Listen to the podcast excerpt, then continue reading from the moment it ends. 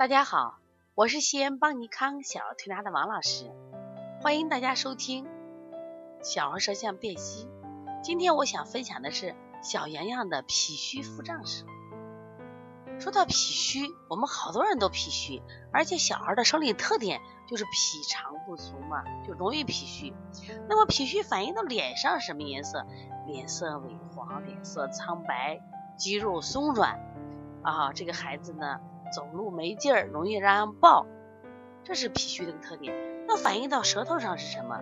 首先我们看舌苔上，一往往都是舌苔满白。我们来看看这个舌象，大家看到了没有？是不是满白苔？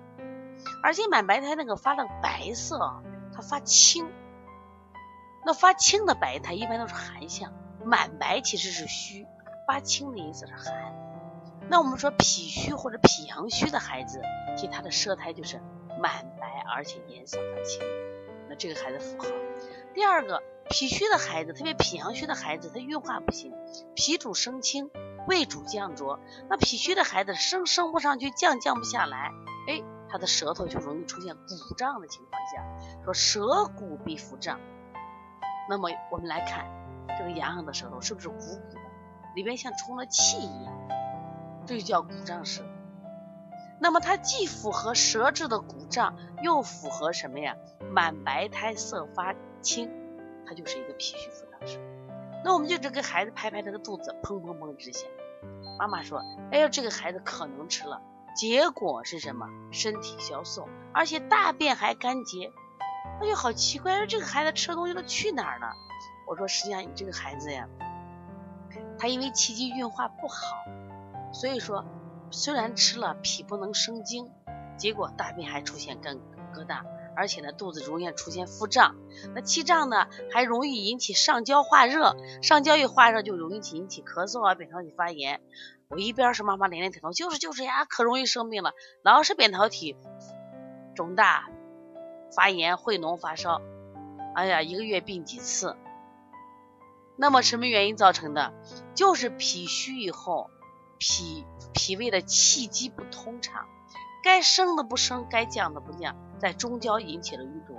在我们西安呀，有个有名的地方啊，叫小寨。那小寨这个人流量特别大，十字啊，是西安有名的十字商圈。那你这个地方淤堵，因为人流量太大了，那整个西安城啊都会出现什么呀？不通的现象。那么一样，脾胃是人体的中枢器官。你这个小孩脾虚，运化不好，就会形成上焦热、下焦寒，那就会形成吃的食物化不成水谷精微，因此他老是出现饿的状态，因为营养老是给不到这些五脏六腑啊。所以对于这样的脾虚腹胀时候，该怎么调理呢？我们要温阳健脾，温阳健脾，让他阳气给足，要动起来。大家都知道火生土，那么心阳还要足，所以这个孩子的舌尖，大家看是不是舌尖也淡，然后舌尖是平直的。所以说我们要什么呀？镇百会，揉心舒，揉外劳宫，补脾，然后顺运八卦，要一定要顺运八卦，因为顺运八卦是治寒的。另外还有一个方法，一定要让孩子多增加户外的阳光下的运动。因为阳光是给我们生阳的话，我们通过推拿给孩子生阳，我们再通过什么呀？这个自然界的阳光的照射，加大运动，运动也生阳。这孩子阳气足了，那么他这个腹胀的情况减轻了，那么脾主升清，胃主降浊的能力就提高了，这个孩子舌头就会变得平坦。正常的舌头是平坦的呀，是不是？所以说，希望大家呢一定要这个学会看舌象，通过舌象掌握更多的孩子身体五脏的变化，及时的处理。一定要把这个小毛病通过预防，我们及时的处理，那么孩子的身体就会越来越健康。